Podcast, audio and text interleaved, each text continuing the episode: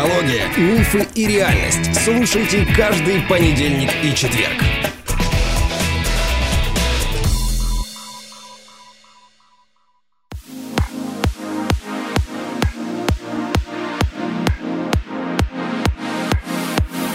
Добрый день, дорогие друзья. Здравствуйте. Сегодня рубрика «Непридуманная история» и история из-за рубежа, из далекого Китая.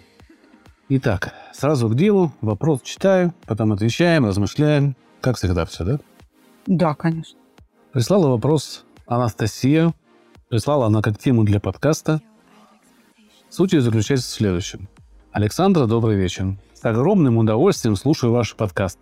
Спасибо за вашу работу. Очень многие вопросы обдумала для себя по-новому. Моя история очень простая, и вопрос, который я хочу поднять, тоже довольно простой. После школы я сразу переехала в Китай на учебу. Все мое студенчество прошло в межнациональной среде.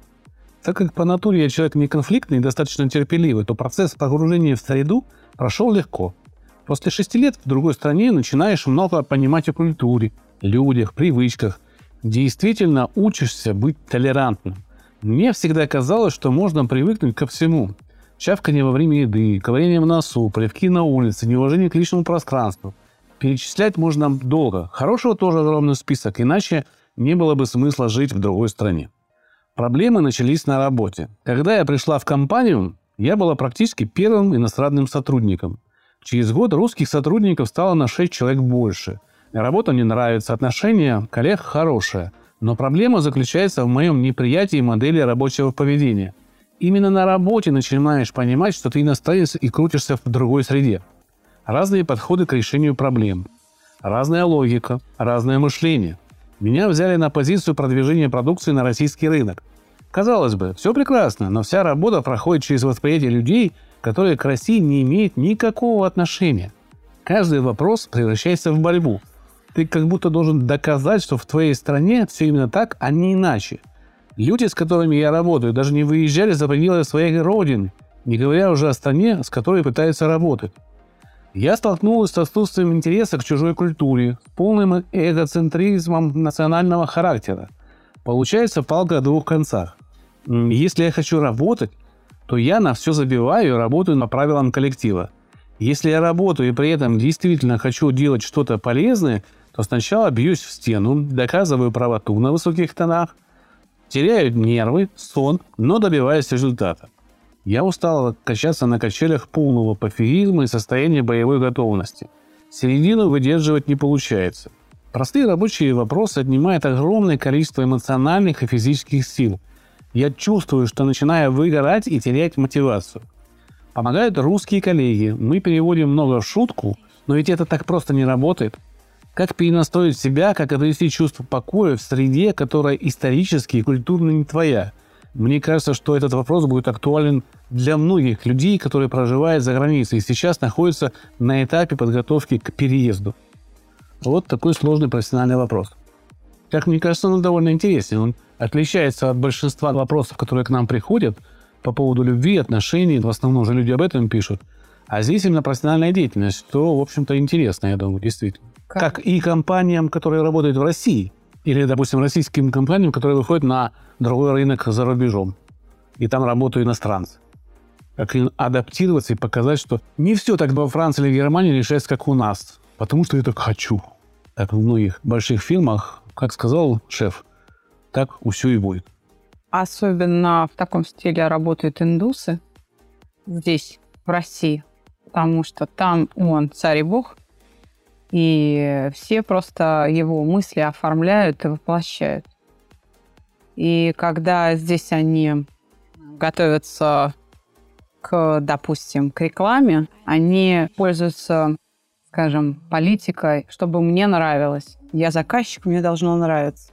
А то, что наш российский потребитель, ну, мягко говоря, покупать это не будет, но зато весь КВН над этим будет смеяться – они же не знают о существовании КВН или не хотят знать. Не понимают, что среди поклонников КВН есть их целевая аудитория, которая может покупать эти препараты.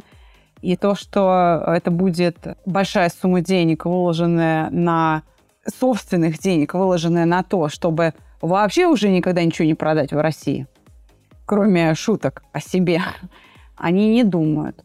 Но я думаю, что и наши так поступают за рубежом, если не хотят принять чужую культуру. Но по большому счету мы здесь, знаете, о чем говорим? Об усыновлении. Нужно удочериться или усыновиться там, в той культуре. Тогда будешь себя чувствовать комфортно. Это один из таких очень важных подходов и один, наверное, из основополагающих путей приспособления к, а, именно к новой социальной среде. Здесь же дело не только в пище и по влажности воздуха, в климате. Дело не только в этом. Дело именно в людях, в том, как эти люди мыслят.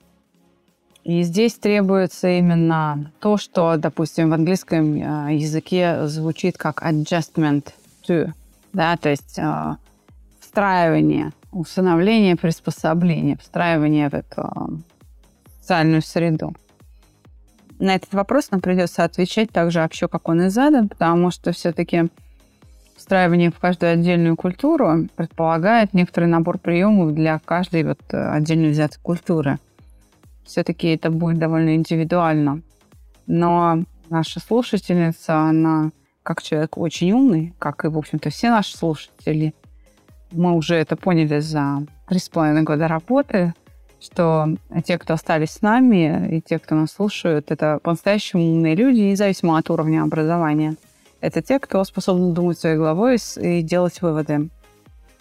И мы вас за это очень ценим.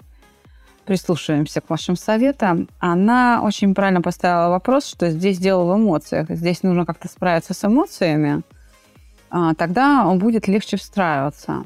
Я, например, считаю, что ставить перед собой задачу стать прям китаянкой – это нереалистично, потому что внутри тебя уже работают определенные программы поведения, усвоенные с детства. Это то, что позволяет тебе любить свою семью, э, своих родных. И, кроме того, а, самоощущение, что вот она, я полноценная китаянка – оно будет постоянно опровергаться просто изображением в зеркале. Стопроцентной полной такой вот э, адаптации э, социальной ее не произойдет. Но можно встроиться в какую-то отдельную часть жизни. В данном случае мы говорим о работе. И ситуация нашей героини осложняется тем, что вторая сторона конфликта не желает участвовать в приспособлении она не желает понять, как мыслят другие. То есть для нее важно, так как мыслят в данном случае в компании, и они считают, что это правильно перенести на Россию, что и там так мыслят, и нужно вот этот барьер преодолевать все время, доказывать, что там мыслят по-другому. Что такие названия, как вот недавно какой-то крейсер выпустили, не будем его в студии упоминать, но название все могут в интернете найти, там оно очень по-русски звучит ругательно, скажем так. Да? А японцы или корейцы, я уже не помню, кто там выпустил, для них это некий символ мощи, и они его усыпали цветами и воздают ему почести. То есть вот это даже морфологическое непонимание выхода на рынок, когда перевод напрямую ваших слов может в другом языке звучать ругательно.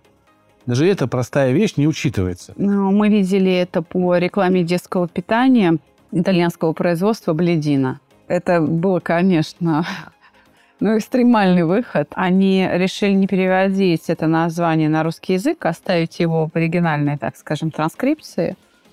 И были большие сложности со спросом на такую продукцию в России, потому что ассоциации у покупателей были совершенно другие. Ну уж никак не с детским питанием высокого качества. Ну, таких примеров, на самом деле, очень много. С тем, же, с тем же индусом, а, который хотел вывести...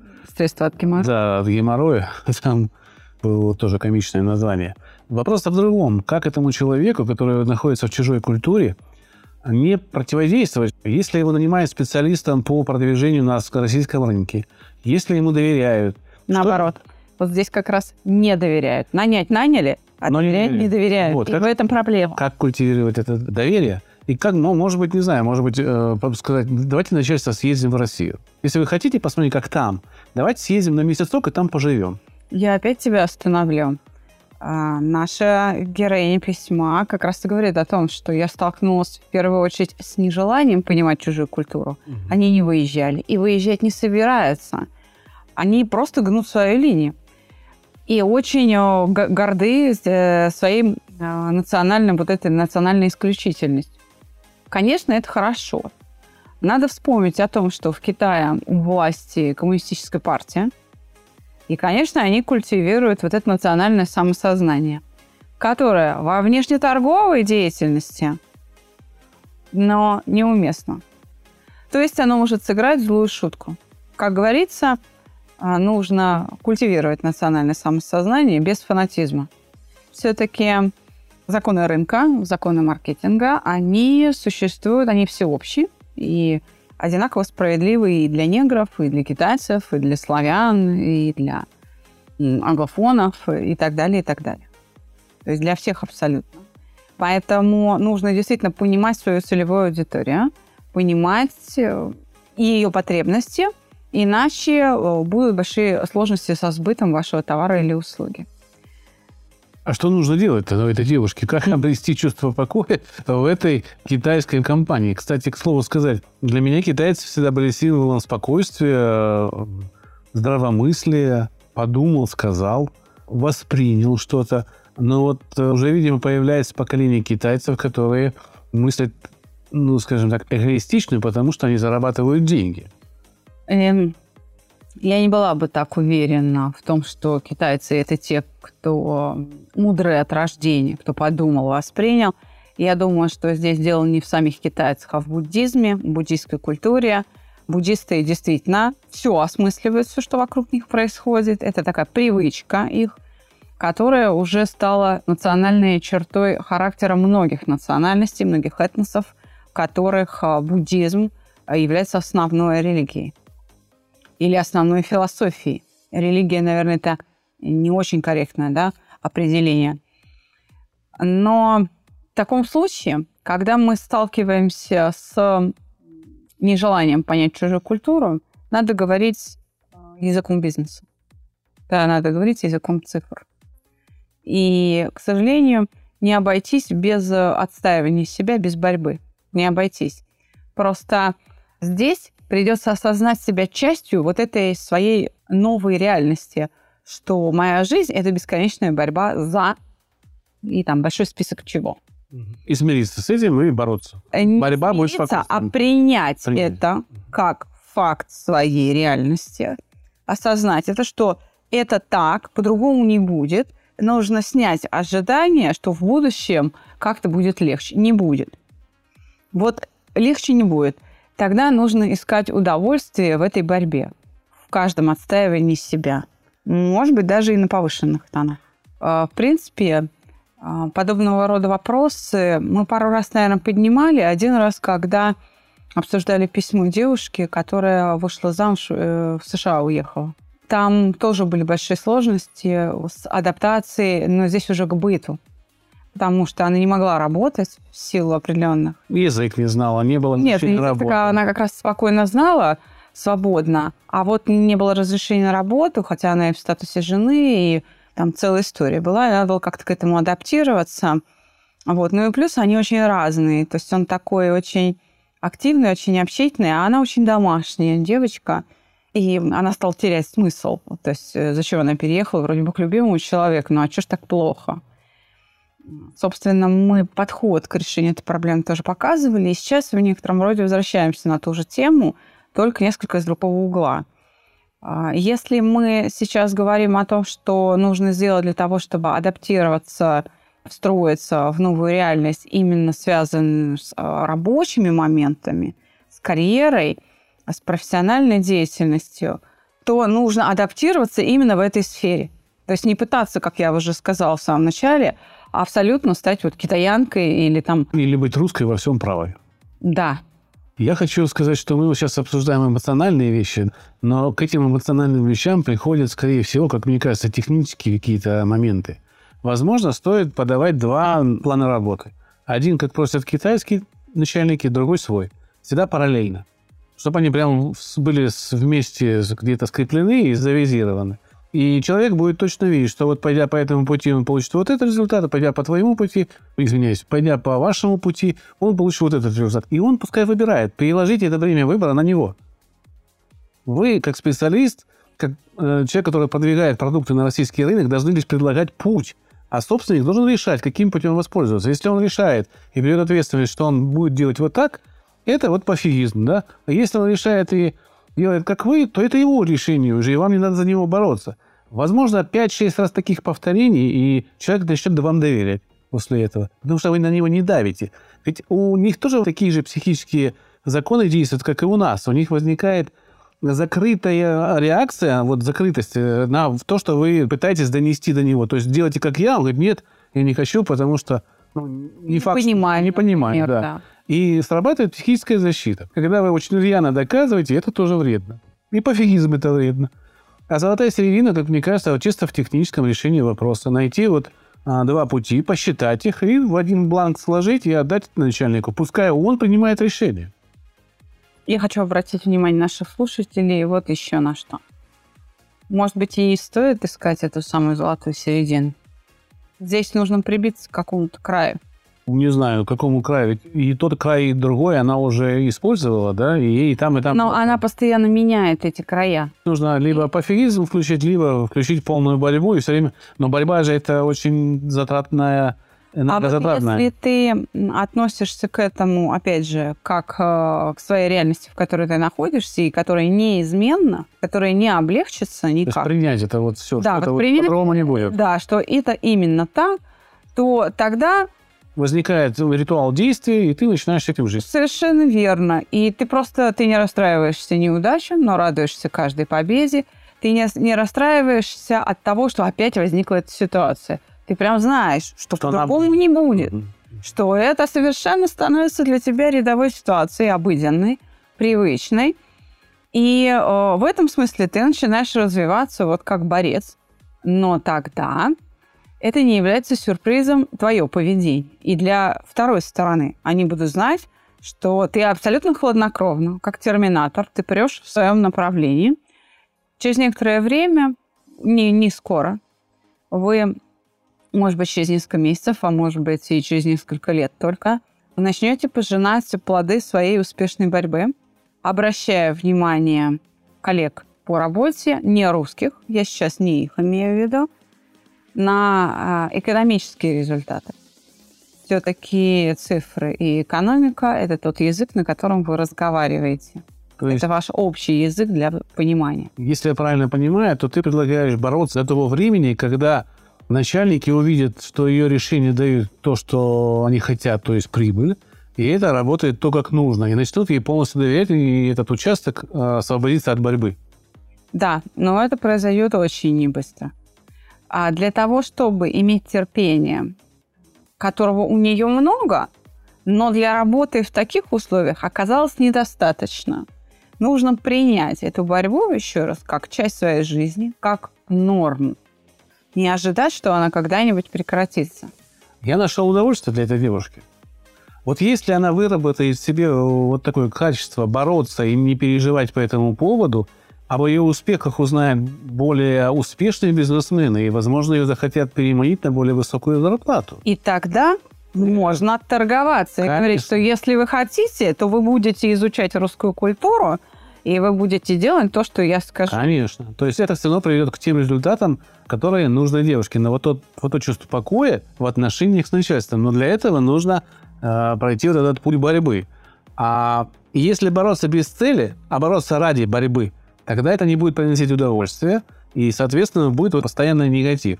А пофигизм, ну, он везде бесполезен, потому что он не приносит вам дивидендов. Не ваша должность может быть сокращена, потому что, ну, что толку? Ну, вы пофигистически относитесь, что она?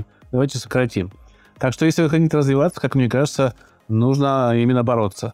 Это нормально, это бизнес, и вы можете на этом качестве сделать очень хорошую карьеру, как мне кажется. Я тоже поддержу эту мысль, Андрей. Я хочу обратить внимание на то, откуда берется эта борьба, что она собой представляет, какого рода эмоции возникают. Ну, по большому счету, речь идет а, о двух переживаниях. Об обидах, о том, что ну вот опять они меня не слушают, но опять вот это... Ну я же знаю. Да, я же знаю, опять меня не слушают. Но это обида, по большому счету, когда опять не по-моему. Вот все, что не по-моему, и это и есть обида. И это сквозит здесь в письме, и второе – это страх. Это опять предвидение вот этой вот Борьбы. борьбы, совершенно верно, вот этих неприятных переживаний. Опять будет обидно, опять я буду виновата, или опять мне надо будет что-то доказывать. Это страхи. Так вот, чтобы справиться со страхами, нужно справиться с самой обидой. Тогда они не будут предвидеться в будущем, эти обиды. И путь, в принципе, я уже назвала, но это такая простая, довольно кропотливая, правда, работа над каждой обидкой поочередно. Когда мы снижаем ожидания к коллегам и понимаем, что каждый наш шаг будет встречать сопротивление. И это понимание вырабатывается уже в навык. Да, а знаете, например, спецназ, э, бойцы вообще спецподразделений, э, не обязательно спецподразделения, просто вот бойцы, которые готовятся к войне, их даже учат, как справляться с болью, потому что могут быть ранения, травмы, и есть э, специальная методика. Обратили на это внимание еще в 80-х годах прошлого века, занимались этим физиологи, и эксперименты были в том числе на людях. Но Действительно, если человек готовится к боли, то постепенно у него вырабатывается устойчивость, и он э, переносит болевой синдром все легче и легче. И боль уже ему кажется не такой ужасной, он может терпеть ее дольше по времени. Я сейчас говорю о физической боли. Собственно, душевная боль никакого отличия не имеет. Это такая же боль, да, потому что мы переживаем телом, а не чем-то бестелесным. И можно готовиться к этой боли. Можно к этому относиться спокойно, потому что я понимаю, что да, сейчас будет вот, больно, сейчас будет неприятно. Ведь э, мы же понимаем, что когда надо дойти домой, а у нас нет зонта, а за окном дождь, мы готовимся к тому, что сейчас мы промокнем. И только получая внутри вот это ощущение готовности, выходим на дождь, потому что деваться нам некуда. Дождь не прекратится, а домой надо попасть обязательно. И мы, в общем-то, переносим этот дождь, мы переносим именно спокойно свою промокшую одежду, и мы совершенно спокойно ликвидируем последствия. Я так понимаю, что многие компании не, не вообще адаптируют иностранных сотрудников э, к условиям, в которых им приходится работать. Ну, взяли и взяли. Английский знаешь? Знаю, да. Высшее образование есть? Есть. А то, что там внутри культурные какие-то вещи могут столкновения, что, по-моему, по-твоему, приводит вот к таким жестким обидам, которые в стандартном не межнациональном коллективе не возникают часто, потому что понятно все с полуслова. В таких случаях мы говорим, что нужно прорабатывать эмоциональную среду, но не все понимают. Сколько раз мы не приходили к разным HR, процентов 10 только нас понимают. Остальные 90 говорят, да ну что вы, у нас все хорошо, я же могу этого сотрудника использовать, вымотать, и через три года я найму, найму нового. Зачем мне еще заниматься его эмоцией? Это подход компаний, которые, наверное, деньги зарабатывают коротко, потому что здравомыслящая компания понимает, что человек, который находится все время в удовольствии от работы, приносит пользы в сто раз больше. Дело даже не в этом, Андрей, а дело в том, что компания развивается за счет развития сотрудников. Если у тебя каждые три года новый коллектив, ты просто топчешься на месте. Ты ходишь по кругу каждые три года, как белка в колесе. Зато совет директоров не меняется. И HR не меняется. Коллектив Это, меняется. это очень печально и смешно одновременно. Понимать, что HR о, настолько непрофессиональны, занимаясь human ресурс, человеческим ресурсом, не имеют никакого представления о том, что такое человеческий ресурс. Зачастую Для них человек это просто какой-то набор компетенций, дипломы, сведения о месте работы, о навыках, а то, что это мыслящее существо со своими переживаниями. Вы знаешь, в- вспомни, мы недавно встречались с одним таким умником, которому мы вот что-то сидели, распинались, говорили, знаете, вот уровень стресса и все-таки там digital рынок, программисты, вот эти бесконечные дедлайны, а работа очень творческая, и э, люди в напряжении. А он сказал, вы что, у меня нет стрессонеустойчивых сотрудников в компании. Мы говорим, а как ты выяснил? А у меня, говорит, есть графа, стрессоустойчивость. Вы стрессоустойчивость? У меня все стрессоустойчивы. Конечно, человек, пытаясь получить работу, поставит галочку, да, он стрессоустойчивый. Кто же скажет, что он э, неустойчив к стрессу, если ему кушать нечего? Но это смешно. Смешно и печально одновременно. Так у нас еще не знают, что такое стрессоустойчивость, как факт. Они воспринимают это то, что человек молча сидит и терпит э, то, что происходит. А то, что стресс уходит внутрь, и то, что человек от этого плохо, и он хуже будет потом работать, никто не обращает внимания. Дело даже, ну, хуже работать, это еще полбеды. Ну, заболеет. Да, а вы же потом оплачиваете ему больничные. Конечно. Связи, понимаешь, у людей связи с болезнью и эмоциональным фоном нету.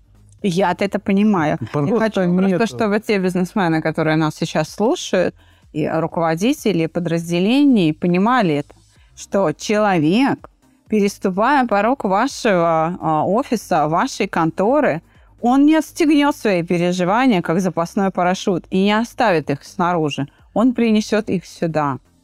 То же самое касается бизнес-акселераторов разных, да, что а, люди выделяют, Бери и делай вот. да, выделяют деньги. То есть, ну, стартапы действительно попадаются как крупицы золота, не знаю, как алмазики маленькие, неограненные, которые потом превращаются в бриллианты, им выделяются деньги, и на волне вот этого, когда бери и делай, воплощай, человек впадает сначала в, эйфори- в эйфорию, покупая себе квартиры, машины, там всякие штуки, а потом просто в кому, потому что, а что, я уже все достиг. Желание пропадает. Мотивирование неправильно, и плюс страх. Главный, самым, как мы считаем, самым главным а, врагом а, молодого предпринимателя является страх. Потом стыд. страх, знаешь чего? Сказать инвестору, что я продаю идею навыка У меня. строить да. бизнес. У меня У нет. меня нет. Да. А вдруг Я этого-? Дело даже не в этом. Им деньги-то выделят. Но бестолковые не только а, стартаперы, но и инвесторы, которые дают деньги, не понимая, что человек всю жизнь до этого работал на 50 тысяч рублей зарплаты. Он понятия не имеет, как строится бизнес. Он инженер, он не бизнесмен. Он из инженера вылупился в стартаперы. Это стартаперы. Это высокорисковая ситуация именно потому, что человек не имеет опыта управленческого, не имеет соответствующих знаний, компетенций. И э, чтобы из его идеи извлечь деньги, вам придется самим этот бизнес строить. Хотя и с его помощью. Поэтому на его идеи На оплачивая вот эту самую идею. стратегическую связку пусть он делает, а все управление руководством вам придется тащить. Или ставить рядом с ним, а, раз уж вы инвестируете, а, кого-то опытного, кому вы доверяете. Нужно понимать, что вы инвестируете не в идею, а в команду или человека, который эту идею воплощает. Ну, вот по мне, да, в таких условиях нужно делать зарплату в два раза выше, там, или в три раза, да. Ну, там было 50, ну, 150-200 даже сделали зарплату. Но вот эта морковка должна маячить, что ты заработаешь миллионы, когда наладится производство. Тогда ты будешь покупать квартиры, машины и все остальное. Потому На что... свою зарплату, Да, а не на деньги инвестора. Конечно, когда ты уже это заработаешь. А ошибка как раз инвесторов, то, что они выделяют эти деньги, непонятно куда, под хорошую идею, и это все разваливается. К сожалению. Да, если вы выделяете деньги под идею, заберите идею, делайте сами. Документированно забрав идею за деньги. Совершенно верно. То есть э, оплачивайте идею, забирайте э, документацию и стройте сами, потому что стартапер, как правило, не может поднять. И инвесторы, конечно, страшно ругают стартаперов, но, в общем-то, сами виноваты. Нужно понимать, что человек не может руководить двумя тысячами людей. Он сам только что был подчинен.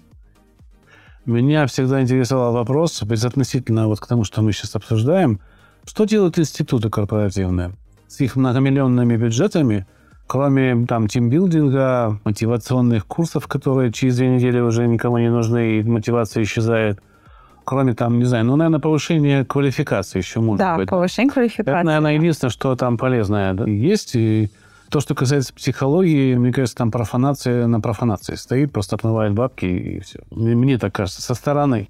Мы общались с разными корпоративными университетами, было это давно, но в тот момент, когда это происходило, это была схема внутрикорпоративного мошенничества, это были откаты.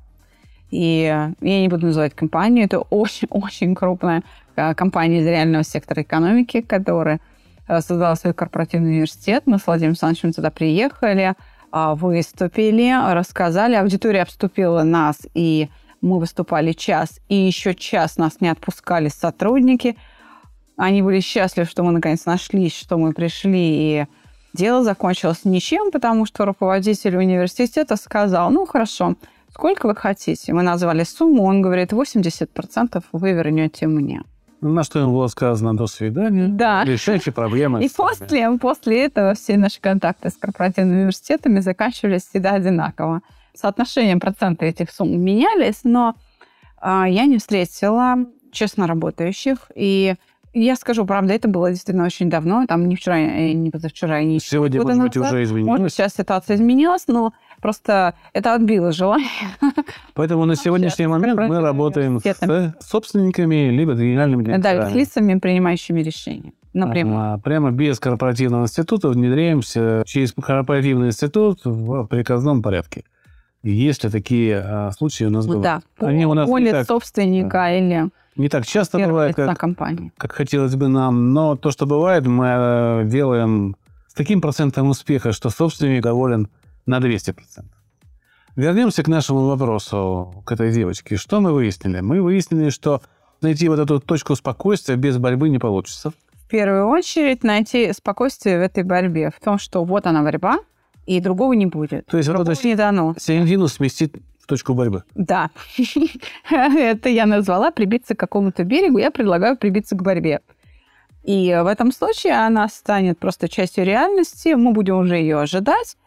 А, И, соответственно, будем воспринимать ее как нечто обыденное, нормальное, и тогда это не будет чем-то угрожающим. Теперь вопрос следующий. Как это сделать? Как воспринимать вот эту борьбу спокойно? Вот ты все время хочешь от меня невозможно. Я знаю, я знаю, я вот такой поц. Извиняйте. Я, к сожалению, и в этот раз вынуждена ответить. Этому нужно учиться. Это же очень специфический навык управления своим мышлением и, самое главное, своим организмом. Это не просто какой-то набор мыслей, а набор мыслей, э, подкрепленных э, вашим самоощущением, переживанием. Это то, что вы переживаете, как вы себя чувствуете в тот момент, когда вы об этом думаете. Это, еще раз говорю, это очень специфический навык, и здесь мы вынуждены сказать, что если у вас самостоятельно это не получается, то лучше, конечно, к нам на курс попасть. Мы научим, как это делается.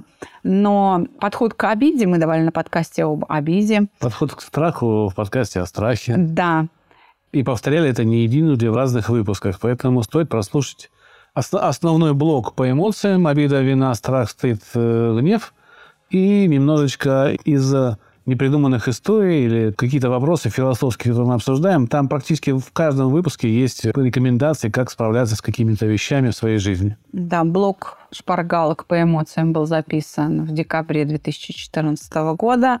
По дате, например, вы можете найти эти выпуски.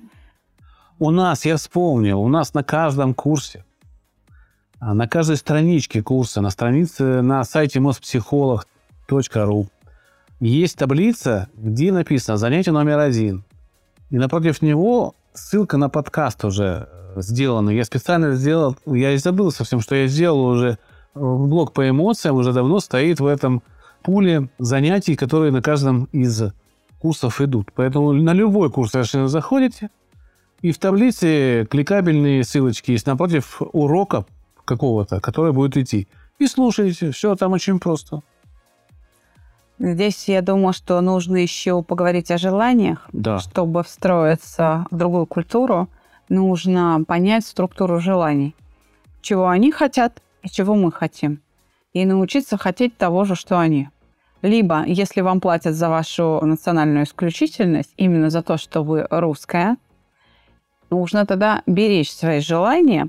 И эти желания ваши, ваше мироощущение должно стать предметом вашей профессиональной торговли. Если уж не непосредственно начальство, то более высокостоящего начальства.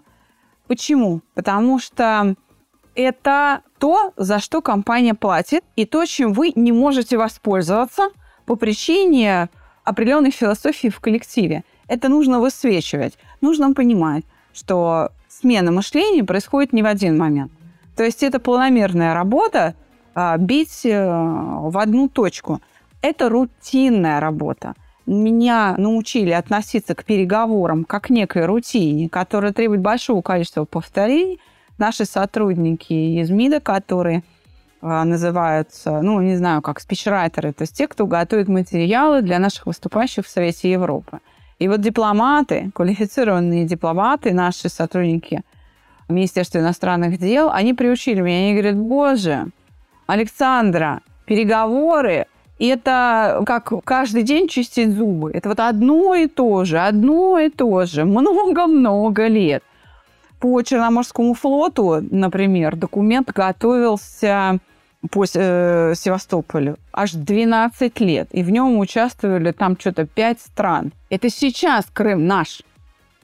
А тогда, когда он готовился, там участвовала и Украина, и Турция, и Болгария, и ну, Америка. Россия, да. Нужно было со всеми согласовать. И можете представить, 12 лет этот документ готовил один единственный человек.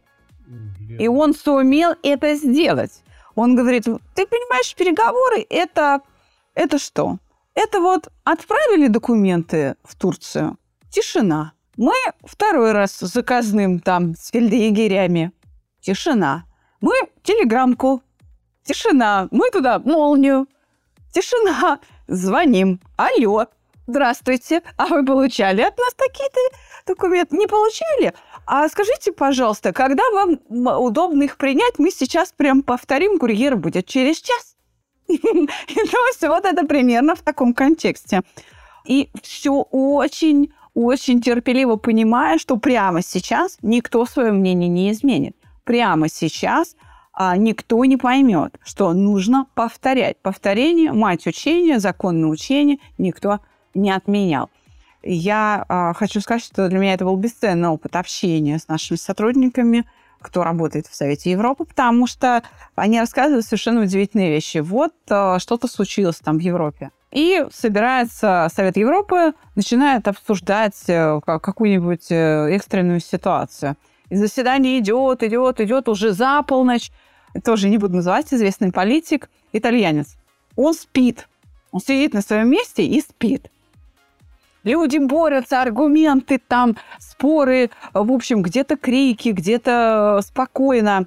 К пяти утра, когда все устали, но к решению никакому не пришли, итальянец просыпается. Ему приносят, э, ему приносят эспрессо, он выпивает это эспрессо, уделывает все остальные 55 стран, потому что он самый свежий из всех.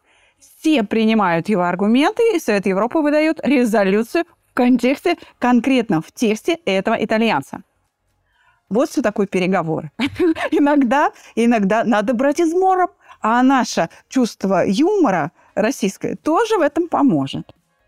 Надеемся, что мы немножечко общо, может быть, но ответили на ваш общий вопрос. Наша Постарались... задача, по крайней мере, была указать подход. Фонариком посветить. В ту сторону, куда идти. Ну или, может быть, в несколько сторон. Да. Итак, давай подведем итог. Нужно прибиться к берегу, который называется борьба, осознать себя частью этой реальности, потому что другой не будет.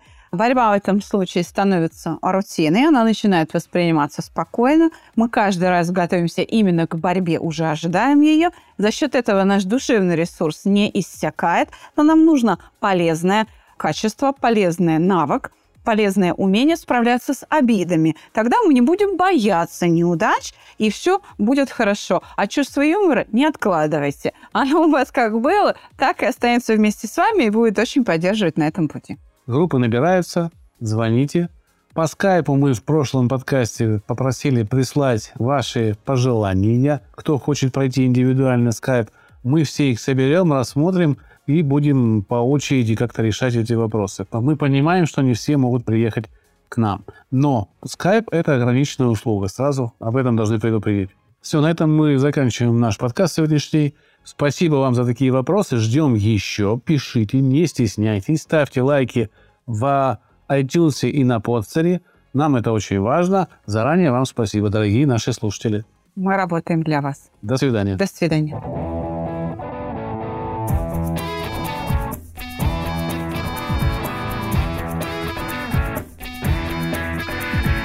Психология, мифы и реальность. Слушайте каждый понедельник и четверг.